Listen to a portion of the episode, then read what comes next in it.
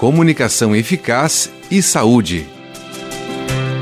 Audiologia é uma das 14 especialidades dentro da fonoaudiologia. A atuação do audiologista vai desde a maternidade com o teste da orelhinha, acompanhando o desenvolvimento auditivo até o idoso. O audiologista previne, avalia, identifica perdas auditivas, aprimorando e reabilitando, seja através da indicação e adaptação da prótese auditiva ou aparelho auditivo, ou atuando na equipe para o implante coclear, até na avaliação e intervenção das funções auditivas centrais, ou seja, o que você faz com o que você ouve. A qualidade de vida está em ouvir sem esforço. E você?